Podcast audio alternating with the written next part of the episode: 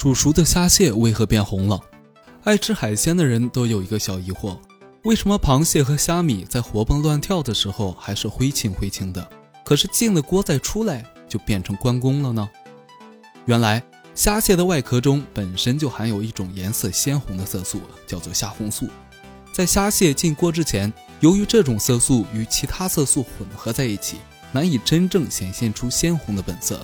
可是，在经过烧煮之后，其他色素都一一被破坏分解，唯有这种虾红素可耐高温保存了下来。